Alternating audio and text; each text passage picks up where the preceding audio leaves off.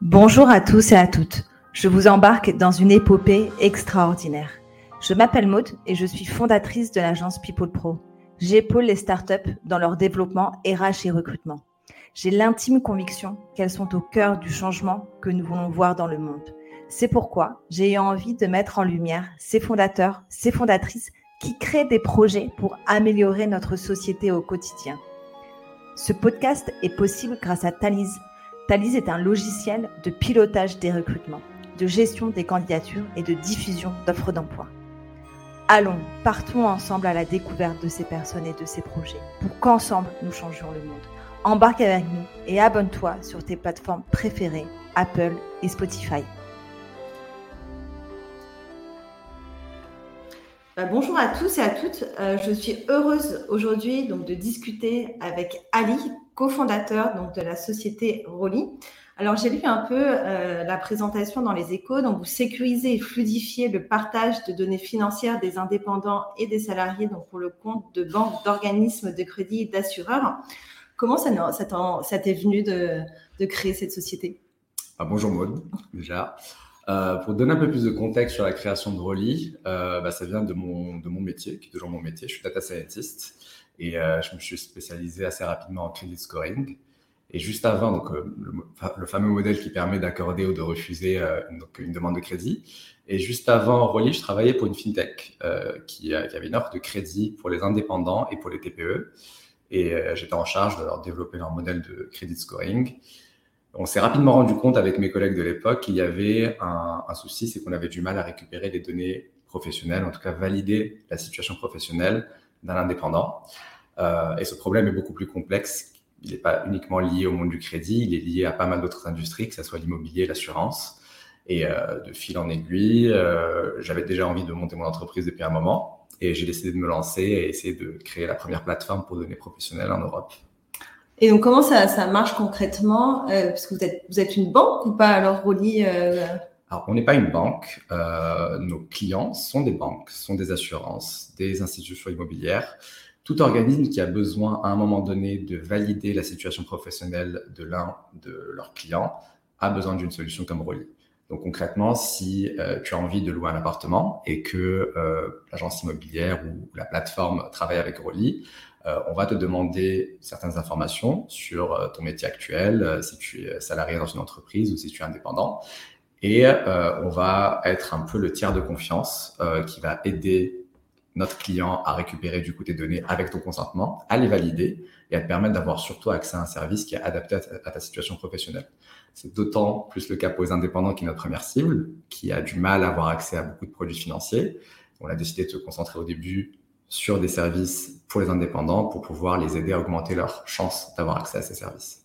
Donc, les, les votre, euh, vos clients, en fait, donc, ce sont les banques, c'est eux qui vous rémunèrent, euh, c'est ça? Exactement. Donc, on est une solution B2B. Les utilisateurs de notre solution sont les travailleurs de manière générale.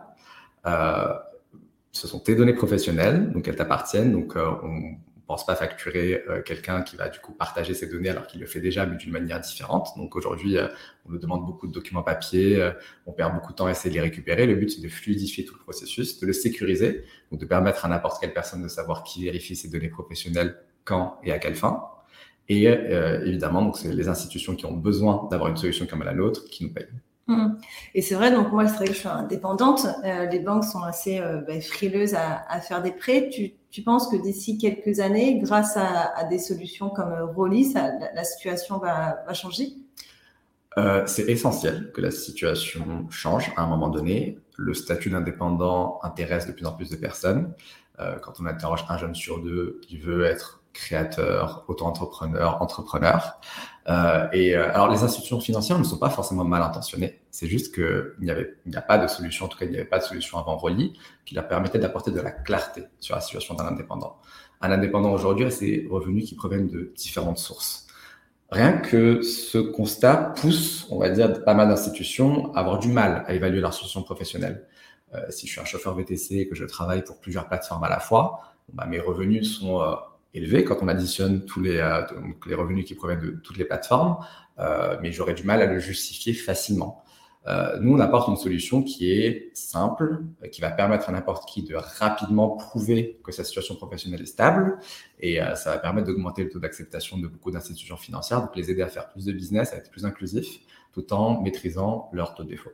Et de permettre donc aux indépendants, et c'est ça un peu qui qui fait du bien aussi à, la société, c'est permettre donc à des, à indépendants, à des indépendants de euh, d'avoir des prêts, c'est ça, et avoir accès à, des, produits financiers. Totalement. Euh, il y a des situations où, euh, qui font consensus par rapport au fait qu'elles sont elles sont difficilement justifiables. je veux dire, toi, tu, tu as eu à, à passer peut-être de salarié, tu gagnais très bien ta vie, tu as décidé de te mettre en tant qu'indépendante pour potentiellement gagner plus, mais c'est pas forcément ta motivation première, c'est aussi avoir euh, le choix de tes projets. Euh, donc tu n'es pas moins solvable qu'avant, au contraire, euh, ta situation financière s'est peut-être améliorée. Pourtant, on va te demander plus de justificatifs, on va te catégoriser comme une personne un peu plus risquée, pas forcément à raison, et surtout avec l'économie d'aujourd'hui. C'est un statut qui ne fait que croître depuis pas mal d'années.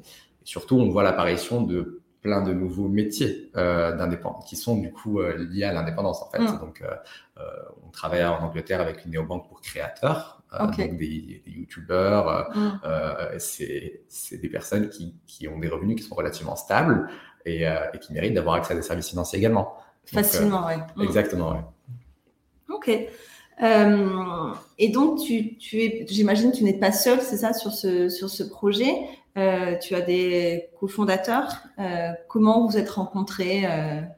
Exactement, j'ai deux cofondateurs, Pierrick et Thomas. Pierrick, on s'est rencontrés via un ami en commun qui a fait le même master que, que Pierrick, donc le master HEC entrepreneur.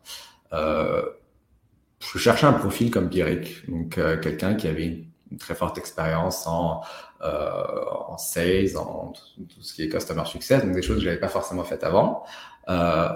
On s'est rencontrés bah, entre deux confinements euh, au, au WeWork du 13e arrondissement juste avant son train. C'était assez marrant, c'était une rencontre assez furtive. Et ensuite, on a juste décidé de travailler pendant quatre mois sans aucune contrepartie pour savoir si ça allait fonctionner. Et ça a très bien fonctionné.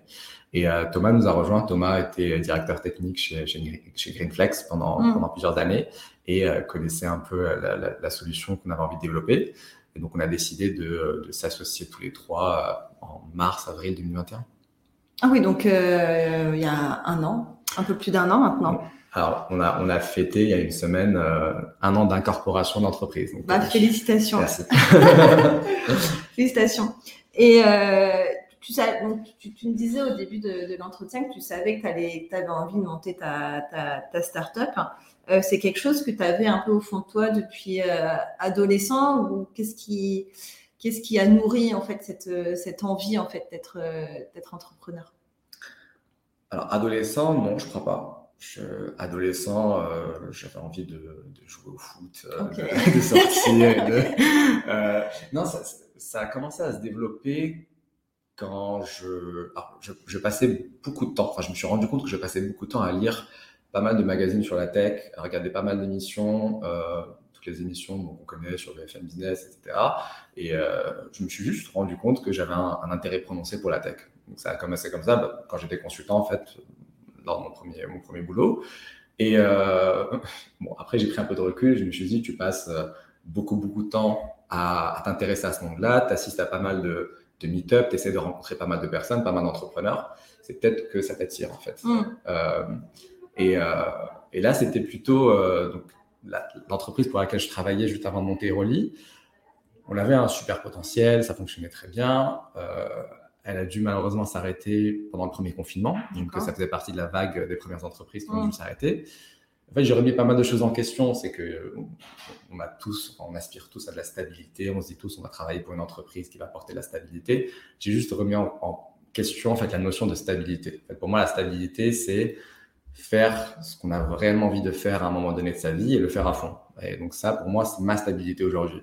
Et donc après euh, l'arrêt. Tu cherchais euh, la flexibilité, c'est ça?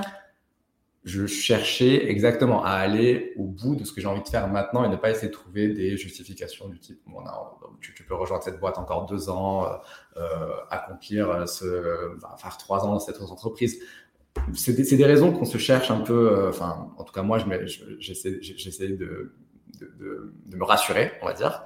Et, et, je suis arrivé au point où, en fait, ce que j'avais envie de faire à ce moment-là, à ce moment-là, c'était de créer quelque chose, de résoudre un problème et donc de monter ma boîte, tout simplement, mm. parce que c'était euh, c'était la finalité de ce que j'avais envie de faire. C'est ce que tu ressentais euh, au fond de toi, d'accord. Euh, quelle est un peu, alors ta, ta, vision, c'est une question assez générale, mais ta vision un peu du, du monde d'aujourd'hui et de demain, et qu'est-ce que qu'est-ce que tu vois peut-être dans les prochaines années qui vont qui vont changer? Moi, je pense que l'inclusion financière, en fait, n'est pas une utopie. Euh, j'ai passé beaucoup de temps à analyser de la donnée, donc à avoir des, euh, preuves euh, statistiques qu'on pouvait changer les choses en changeant quelques règles. Donc, étant donné que j'ai été de ce côté-là, je sais qu'on peut faire des changements qui vont pas être impactants pour beaucoup d'institutions financières et changer la vie des gens. Parce que l'inclusion financière, c'est je mérite un service financier et on me le refuse pour des justifications qui ne sont pas bonnes. Euh, donc moi, ma vision du monde, c'est euh, rentrer un peu plus dans le détail, dans la granularité, parce que mine de rien, quand on fait juste un changement d'une règle, euh, on va pas demander à un indépendant trois ans de, bilan, mais juste un an ou deux ans. En fait, on inclut beaucoup de personnes à un moment donné de leur vie sur des, choses qui sont importantes. Donc, c'est notre objectif chez Rolly, c'est-à-dire qu'on communique beaucoup sur l'inclusion financière, c'est la finalité de notre service on règle un problème qui est euh, clair pour, beaucoup d'institutions financières, l'accès à la donnée professionnelle, mais la finalité, c'est vous allez faire en sorte de favoriser l'inclusion financière. Et je pense que dans cette période, c'est super important parce que euh, il y a des choses qui se passent, euh, on est en période de guerre, il y a l'inflation, il y a, enfin, il y a beaucoup de choses en tout cas qui c'est cyclique, hein, c'est pas des choses nouvelles qu'on découvre, hein, c'est arrivé il y a des il y a, il y a pas mal d'années aussi, ça arrive assez régulièrement. Mais la responsabilité, on va dire aujourd'hui, c'est de faire en sorte de faire des petits changements à son échelle qui peuvent avoir un, impact qui est assez grand. Hmm. Donc, euh... Oui, l'impact en tout cas pour les indépendants va être juste euh, phénoménal en fait de, de, de pouvoir, euh, de pouvoir euh, demain faire un prêt, avoir accès donc à juste pas un prêt immobilier mais toutes sortes de prêts aussi, prêts à la consommation pour soutenir aussi leur activité, pourquoi pas. Et c'est vrai que c'est c'est un un gros pain aujourd'hui, en tout cas dans, pour, pour eux et pour, pour nous en fait. Euh, et donc c'est vrai d'avoir un, pour les banques peut-être un, un, partenaire qui les aide à fournir de la donnée euh, et d'être assuré en fait. Euh, parce que demain, un salarié en CDI peut avoir autant de risques de perdre son emploi que qu'une personne en, en, freelance ou en, en indépendant. Totalement. Et c'est exactement ça, et, faire en sorte que, parmi les indépendants, il y a plusieurs types d'indépendants aussi. Si je suis un chauffeur VTC, j'aimerais bien qu'on m'évalue par rapport à la réalité de mon métier. Il y, a des, il y, a des, saisonnalités aussi chez les chauffeurs VTC. Les livreurs aussi ont une, une activité qui est différente. Tout le monde a le statut d'indépendant, enfin, mm. beaucoup de ces personnes ont le statut d'indépendant, mais c'est apporter un peu plus de, de, de clarté et euh, de précision pour, euh, pour, pour, favoriser, on va dire, l'accès à ces services à, à toutes mm. ces personnes. Donc toi, Ali, là, tu es, comment vous êtes répartis un petit peu les rôles avec tes deux autres fondateurs? Tu, es le, tu es le CEO, c'est ça? C'est ça, oui. D'accord. Et donc, euh, tu me disais, les, deux autres ont un rôle de, de CTO, j'imagine euh... Euh, Thomas est CTO. CTO, d'accord. Et, euh, et Pierrick est CEO. Et, CEO. Alors, pour une boîte early stage, euh, c'est des titres, mais oui. pour, pour rentrer un peu dans le détail, Thomas, c'est le, bah, le, garant de la tech, de l'infrastructure, de tous nos choix techniques qu'on fait. Euh, Pierrick s'occupe euh, de la vente, il s'occupe aussi de la relation client et euh, de l'organisation interne. Et je m'occupe de l'organisation externe aussi, notamment la relation avec les investisseurs, les levées de fonds. Je m'occupe aussi du recrutement et des partenariats et de la stratégie. Ok, très clair. Et donc là, c'est vrai que vous, avez levé donc 4 millions d'euros, ça, je ne me trompe pas, avec Speed, Speed Invest, Seedcamp et 20 VC, c'est ça? 20 VC. 20, 20 VC. Euh, bah déjà, toutes mes, toutes mes félicitations. Ça fait quoi, j'imagine, d'avoir autant d'argent sur son compte, euh, avoir 4 millions d'euros? Euh, Quels vont être un petit peu là, les, les investissements que vous allez faire Donc, j'imagine le recrutement euh, doit, doit, être un, un, enjeu dans, dans les prochains mois. Exactement, c'est principalement le recrutement. Principalement le recrutement. Euh, on a très peu d'autres, enfin, des, des, coûts extérieurs au coût de recrutement. Et, et surtout, on va dire que le plus important à ce stade, c'est vraiment la, qualité des produits qu'on recrute et aussi si on arrive à se projeter avec eux. Donc, nous, on a fait le choix de prendre un peu notre temps, c'est-à-dire que quand on n'était pas forcément super emballé, on n'y allait pas. Et, la réalité, c'est que ça, ça, paye, en tout cas aujourd'hui, c'est qu'on est vraiment satisfait de l'équipe qui nous a rejoint. Mmh. Vous prenez votre temps, c'est ça? On prend notre temps, c'est aussi pour faire en sorte de, de construire nos fondations. Donc là, typiquement sur chaque euh, partie, que ce soit le marketing, euh, la partie RH, people, euh, la tech, on, enfin, on, recrute notre leading team, donc des personnes qui vont avoir ce, ces rôles un peu de leader dans les prochaines années, qui vont permettre de recruter autour d'eux une équipe. donc c'est le plus important pour nous. Donc cette levée, de fonds, c'est principalement pour ça, pour accélérer aussi sur euh, d'autres géographies. Euh, en fait, on a une approche qui est complètement horizontale depuis le début euh, chez Rolly, c'est-à-dire qu'on voit l'Europe comme un seul marché. Euh, on n'a pas de barrière à signer un client en Allemagne, en Espagne ou, en Angleterre. Et on essaie de construire globalement notre approche commerciale là-dessus. Euh, on est remote depuis le premier jour, donc euh, je suis le seul qui habite, qui habite à Paris euh, parmi mes cofondateurs. Alors on est juste pour info, on est au WeWork hein, de Lafayette. On est au WeWork Lafayette, c'est de là où je travaille tous les jours depuis, depuis que j'ai décidé de monter Rolly. Bah, typiquement Thomas habite à Montpellier et Pierrick à côté de Draguignan. et on est une vingtaine aujourd'hui, on est distribué dans 10 pays différents. Donc on a des personnes en Argentine, en Pologne, en Espagne, au Portugal. Euh, c'est ce qu'on avait envie, c'est ce qu'on avait vraiment envie de construire depuis le début. Donc une équipe internationale et faire en sorte que on est parti du principe que les talents sont partout mm. et faire en sorte euh, bah, d'essayer de, les chercher là où ils sont. Et donc, bah, ça me permet de, de, faire le lien avec le, prochain, prochain point. Euh, donc, tu disais au niveau du recrutement, donc tu prenais un petit peu le, le temps. Ça va être quel un petit peu donc le, la philosophie euh, de, de Rolly Qu'est-ce, Quelles va être un peu les, pas forcément les compétences, les hard skills, ce qu'on appelle les compétences un peu plus techniques, mais vraiment les soft skills, donc plutôt les traits de personnalité qui vont être importants sans, sans bullshit. Euh, parce qu'on, voilà, tout le monde veut. Jamais de bullshit. Voilà. Quel va être le, le, point vraiment important, crucial que tu, que vous aimez bien voir, que tu aimes bien ou vous aimez bien voir chez, euh, chez une personne? La proactivité. Hum. C'est vraiment ça. Si je dois en retenir un, c'est la proactivité. D'accord. Euh, on laisse beaucoup de liberté aux gens qui nous rejoignent. Euh, bah, tu disais sans bullshit, c'est-à-dire mm. qu'on part du principe en fait que si on recrute quelqu'un qui est talentueux, c'est pour le laisser s'exprimer. Et donc, euh, typiquement, par exemple, la dernière conversation que j'ai eue hier avec notre people manager, on a envie de faire des choses ce, mois de juin pour l'équipe, certains événements. Bah, elle a la, la, liberté totale de choisir ce qu'on va faire, de nous présenter. Si à un moment donné ça ne fonctionne pas, c'est pas grave il n'y a aucune gravité. C'est-à-dire qu'on va juste évaluer concrètement si ça fonctionnait ou pas, et ensuite, on va juste converger vers bah, ce, qui, ce qui fonctionne. Hmm. Ça, c'est hyper important. Donc, c'est vraiment l'attitude, en fait. C'est une attitude proactive. Et, comment tu, tu, vas évaluer ça en entretien, de, en entretien ou en, lors de tes différentes rencontres avec euh, euh, bah, des futurs euh, salariés? Comment, tu, comment vous, c'est très compliqué à évaluer. Mm. Et euh, pour être transparent avec toi, les premiers entretiens que je passais de manière générale, je me suis rendu compte que je posais pas forcément les bonnes questions, que je prenais pas vraiment le temps bah, d'évaluer en fait ce trait de personnalité que je considérais comme important. Euh, donc là, c'est euh, typiquement, on, on, aime bien, comme tout le monde, que les personnes parlent de leurs expériences passées. Et la manière dont ils parlent de leur expérience passée et ce qu'ils mettent en avant, je trouve que c'est un bon signal aussi pour savoir ce que quelqu'un considère comme quelque chose de proactif, quelque chose dont ils sont fiers, etc. Euh, alors évidemment, sur certaines fonctions, on a des tests. Tu parlais de hard skills, mais hard skills sont aussi importants. Mais en, mm. l'occurrence, vu qu'on parle du reste, euh, on est extrêmement transparent aussi. C'est-à-dire que je pense qu'il y a beaucoup de personnes qui sont attirées par le monde des startups euh, parce que c'est le monde des startups. Mais le monde des startups n'est pas fait pour tout le monde. C'est une réalité. Il y a des personnes qui ont besoin d'avoir un cadre qui soit physique, d'être encadré, d'avoir des, des, des, des, guidelines. Euh, ça peut être déroutant en fait de rejoindre une startup. Des process clairs. Euh, Exactement. et les, en startup, ça peut être vite le chaos.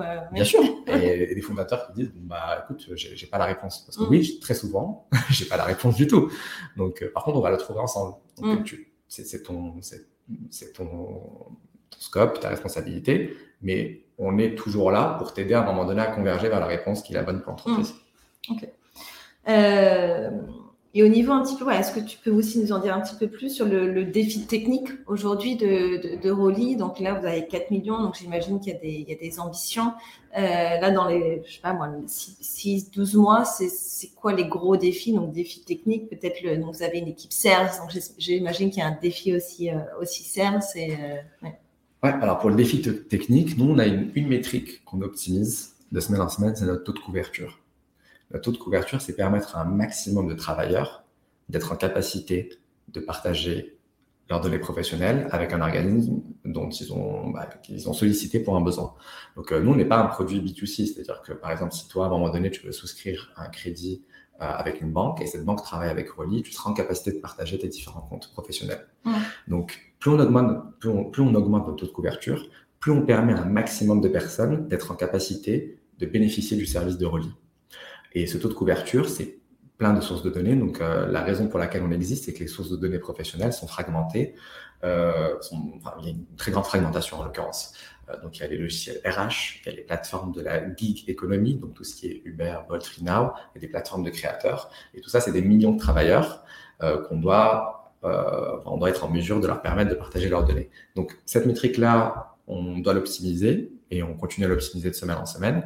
Il y a aussi notre infrastructure, donc la scalabilité de notre infrastructure, c'est globalement si tous nos clients utilisaient notre API au même moment, mm. qu'on soit en capacité de les servir.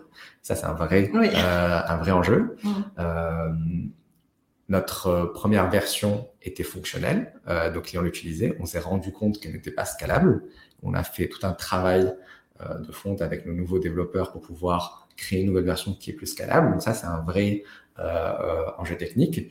Et ensuite, il y a tout un tout un produit qui, euh, qui prend énormément de temps, c'est la standardisation de la donnée. Euh, nous, ce qu'on permet à nos clients, c'est d'utiliser des données prêtes à l'emploi. Donc, euh, pour simplifier, une banque qui va essayer de récupérer des données d'une plateforme, ça va être ce qu'on appelle des données brutes, donc des données, des données qui ne sont pas vraiment lisibles. Mmh. Et ça prend énormément de temps de faire en sorte de transformer des données non lisibles en des données lisibles. Une donnée lisible, c'est mode a eu un revenu de temps. C'est la notation des données, c'est ça? C'est voilà, c'est le ce qu'on appelle le, le, cleaning des données, mm. le nettoyage et aussi de faire en sorte de choisir les bonnes caractéristiques. Parce qu'en l'occurrence, euh, il faut qu'on comprenne globalement ton activité. Il faut qu'on fasse en sorte de pousser ton activité euh, auprès des, euh, de, de, de, nos clients. Donc, mm. euh, potentiellement, tu peux travailler quatre mois et être tranquille pour le, pour le reste de l'année. C'est possible. Mm. Donc, euh, ça aussi, c'est quelque chose qu'on a envie de. En tout cas, on a envie d'aider nos clients à prendre des décisions basées sur ces données-là. Ok, et donc le défi aussi un peu un peu sales. Euh, donc j'imagine que vous travaillez avec des grosses banques. Donc j'imagine aussi l'inertie. je pense que vous êtes peut-être sur des cycles de vente assez longs peut-être. Euh, j'imagine donc il y a aussi quelques quelques défis aussi autour de de la stratégie sales. Alors, tu as totalement raison, le cycle de vente est très long avec les grandes institutions financières. Donc, nous, on a entamé des conversations avec elles très tôt mmh. parce qu'on sait que ça peut prendre potentiellement six mois, un an, voire plus mmh. avant d'intégrer la solution. Euh, en revanche, on a, dès le premier jour, euh, cette ambition de rapidement euh, générer des revenus, ouais. et donc accélérer. Et donc, l'accélération, elle se fait plutôt avec des boîtes un peu plus flexibles, donc des mmh. fintech, des néobanques, des insurtech donc des entreprises qui vont être en capacité d'intégrer notre API en euh, une semaine et de nous donner beaucoup de feedback et aussi de, à un moment donné, euh, bah, nous permettre de facturer et, d'avancer. Mm. Donc, euh, on, a, on est complètement agnostique par rapport à la catégorie d'entreprise parce qu'on a, on a envie de toutes les servir à la fin. Mais pour pouvoir avancer, et surtout à ce stade-là, on a besoin aussi de mettre pas mal d'efforts pour des petites entreprises qui vont aussi nous permettre du coup de d'avancer plus rapidement. Ok.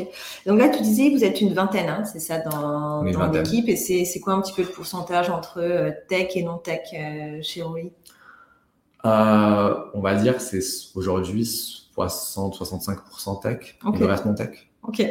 Ok, ok. Super. écoute, on va passer. Je vais te poser quelques questions maintenant et tu vas juste me répondre voilà, si tu es pour ou contre voilà, sur des, des sujets. Est-ce que tu es pour ou contre les congés limités en entreprise? Je suis pour. Ok.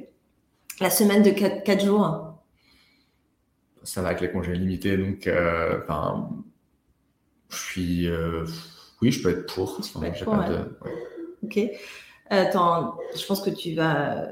La, transparence, la transparence sur les salaires euh, Alors, je suis pour, mais, je mets un mais, Mm. euh, mais avec euh, de l'explication aux salariés. Donc, euh, par exemple, il y, a une, y y a entreprise qui fait, euh, qui fait quelque chose que j'adore, qui s'appelle Figures. Oui.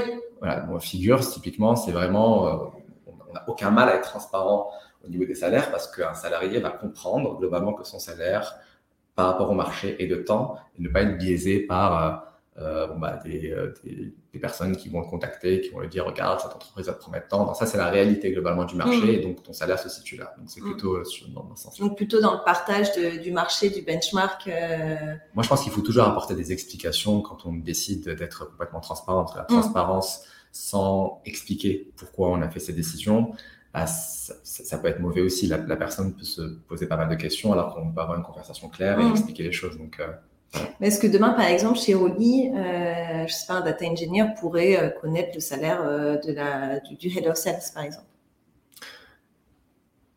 Ça pourrait, Ok. mais encore une fois, avec ce cadre d'explication. Moi, de Mm. toute façon, ces salaires, on les choisit euh, parce qu'on considère que c'est les, les salaires qu'on doit fournir, qu'on doit, donner.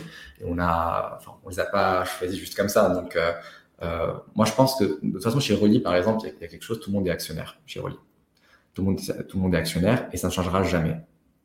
Donc, on fera toujours en sorte de, de- de donner des parts aux, aux salariés. Donc, tout le monde fait partie globalement du, du- du même projet et est incentivé pour que le projet fonctionne. Euh, donc à partir de là, si euh, typiquement on a, on, est, on bosse tous les deux chez Rolly, hein, on a un écart de salaire qui, a- qui- qui est conséquent, mais euh, on, est, on va tous les deux bénéficier de la réussite de l'entreprise. Oui, oui. Donc c'est ça le plus important. Mm. Ok. Euh, télétravail, donc tu m'as dit euh, Bon, oui, c'est ça. ça, depuis le premier jour, il n'y a pas de. Donc là, en fait, Rolly, vous êtes vraiment en full remote. Il n'y a, a aucune question par rapport à ça. Non, Il n'y a, pas de question par rapport à ça. C'est le choix qu'on a fait dès le départ. Alors, on, on va, on tend vers un modèle un peu plus hybride, c'est-à-dire faire en sorte que les personnes se rencontrent, Mm. on va dire de manière euh, pas très régulière, mais, mais quand même au moins deux fois par an. Deux Donc, fois par an. Ok, oui, c'est quand même. euh, Alors, ça va pas être forcément toute l'entreprise, mais ça Ouais. peut être par exemple des petits groupes, Mm. des petits groupes par équipe, qui peuvent se retrouver à un endroit et, et passer du temps ensemble. On a fait notre premier séminaire la semaine dernière. Ok. Donc, euh, Où ça?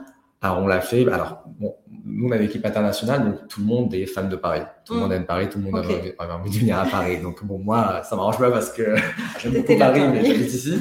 Euh, mais on a fait, euh, alors, on a passé trois jours à côté de Paris, euh, dans, un, dans un domaine. Alors, c'est une entreprise qui s'appelle Outwork. Je leur fais de la pub parce que c'était vraiment génial. Outwork. Outwork, ouais, exactement. Et euh, donc, euh, on était. euh, alors, la commune s'appelle Bourré. Mm. Et on a passé trois jours là-bas, c'était euh, super. Mm. Et euh, sinon, deux jours à Paris où on a passé du temps ensemble, euh, quelques visites dans Paris. Donc tout le monde est venu, tous les salariés venu. latine. De... On a eu deux personnes qui, ont, qui pour des raisons personnelles, ne sont pas. Ouais. Mais euh, oui, on a un développeur qui, qui habite à Buenos Aires qui, est- qui est là, WeWork, là aujourd'hui aussi, ouais, qui passe deux semaines avec nous. Euh, mais tout le monde est venu. ouais. Tout le monde est venu, super. Et euh, juste par rapport au, au télétravail, donc voilà, c'est presque en, en full remote. J'imagine que vous avez mis un peu des, des rituels, des routines pour pouvoir euh, bah, bien communiquer. Est-ce que tu peux nous en dire un petit peu plus sur peut-être des, des best practices, des choses que tu trouves vraiment bien mettre en place pour des équipes en full remote? Alors oui, euh, oui, surtout que c'était vraiment le sujet du séminaire, c'était comment Ouais. améliorer notre communication en full remote. Mm. Euh, la première chose, c'est d'écrire un maximum de choses.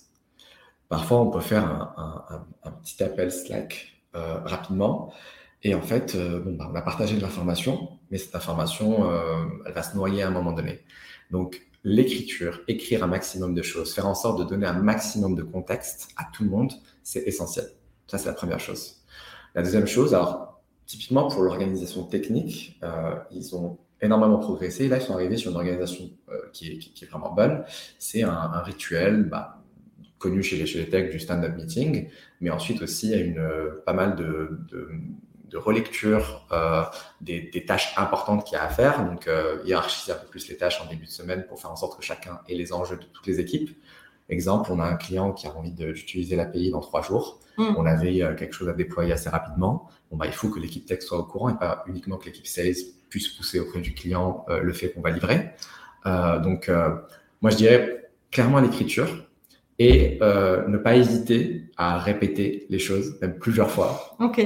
Vraiment, c'est pas parce que on, on considère que la personne n'a pas entendu, c'est juste que on n'est pas côte à côte.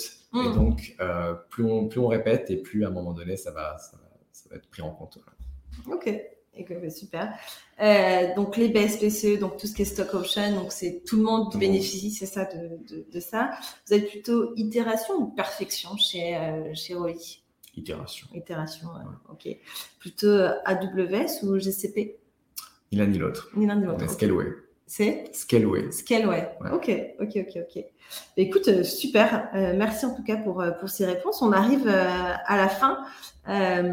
donc aujourd'hui, quelles sont un peu les, expertises que vous recherchez? Donc, 4 euh, millions d'euros, le recrutement, c'est un enjeu euh, majeur. Euh, donc, quels sont les postes, les expertises, les compétences que vous recherchez au quotidien?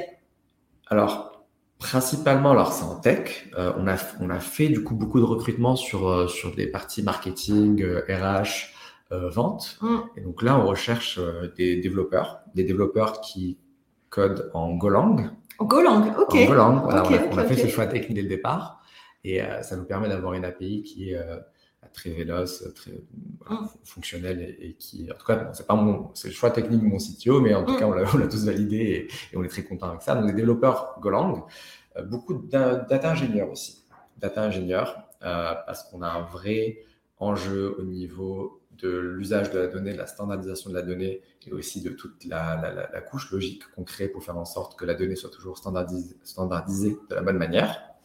Euh, donc, euh, Juste pour revenir sur le Golang, comme c'est une petite communauté, euh, j'imagine que vous êtes ouvert à d'autres stacks back-end.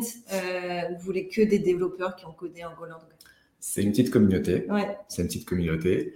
C'est une petite communauté qui est en train de grandir. Donc, on a bon espoir, typiquement, dans quelques années, d'avoir de plus en plus de, candidatures. On peut être ouvert à Python. Python, ouais, ok.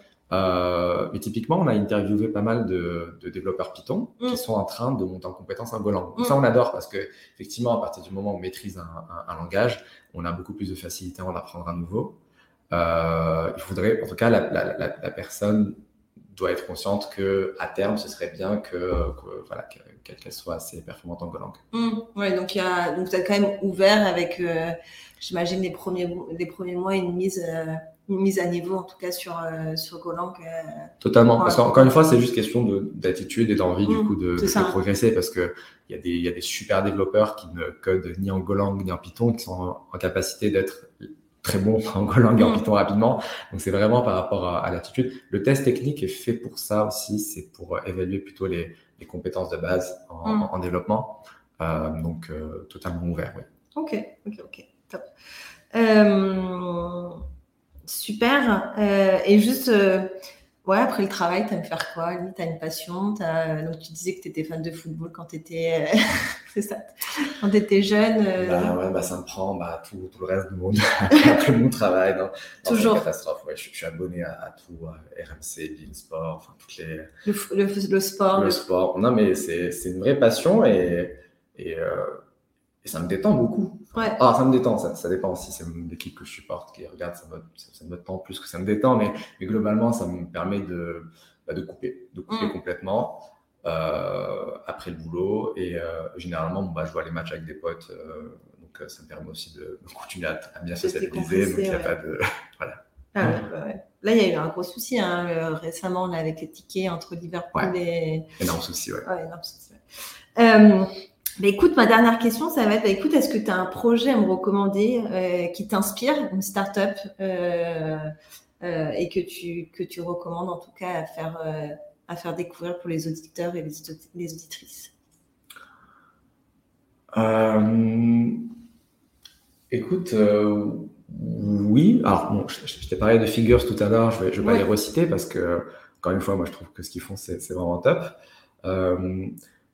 je trouve très bien qu'il y ait beaucoup de, de startups qui s'intéressent, en tout cas qui s'attaquent au sujet de la santé mentale. Mmh.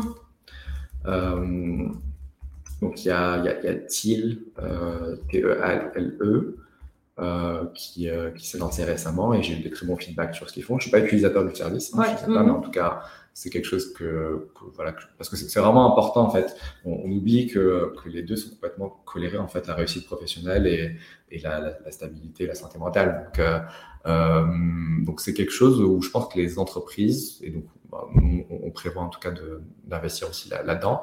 Là dois vraiment prendre ce sujet au sérieux euh, parce que c'est euh, un cercle complètement vertueux euh, d'avoir des, collaborateurs qui se sentent bien, en tout cas qui n'ont aucun mal à dire déjà quand ils se sentent pas bien et avoir des outils qui leur permettent d'améliorer leur santé mentale. Il y a Alan aussi qui a, voilà, qui, qui a lancé son service aussi. Donc c'est plutôt, c'est plutôt une bonne chose, je trouve. Et tu es sensible à ces sujets. Hmm. Je suis convaincu que euh, l'un ne, enfin, on peut, on peut pas demander trop de ses collaborateurs euh, s'ils ne se sentent pas bien en fait. C'est-à-dire que même dans ma position, c'est impossible d'arriver aux, objectifs qu'on s'est fixés si les gens autour euh, de moi ne se sentent pas bien. Ça, je n'y crois pas du tout. Hmm. Voilà. Donc, au contraire, c'est plutôt qu'est-ce qui va faire en sorte que tout le monde ait les outils, pas forcément outils techniques, mais les outils à disposition pour s'épanouir. Et l'épanouissement mène à la performance, toujours. Donc, euh, voilà. Ok, ok. Ben, écoute, euh, merci Ali, en tout cas, pour euh, avoir participé donc, au, podcast. Et puis, ben, bon courage dans les, défis là, qui vous attendent dans ces 6-12 mois. Et puis, on, on se tient au courant. Avec plaisir. Merci. Salut. Ça y est, nous arrivons à la fin de cette épopée inspirante. Alors dis-moi, qu'est-ce que tu en as pensé de cet épisode? Moi en tout cas, j'ai adoré. Et surtout, n'hésite pas à me le dire en commentaire. Et pour ne rien louper, abonne-toi vite à la chaîne sur Spotify ou Apple. Et je te mets aussi, bien sûr, en ressources tous les liens nécessaires. Allez, je te dis à très vite pour une nouvelle épopée.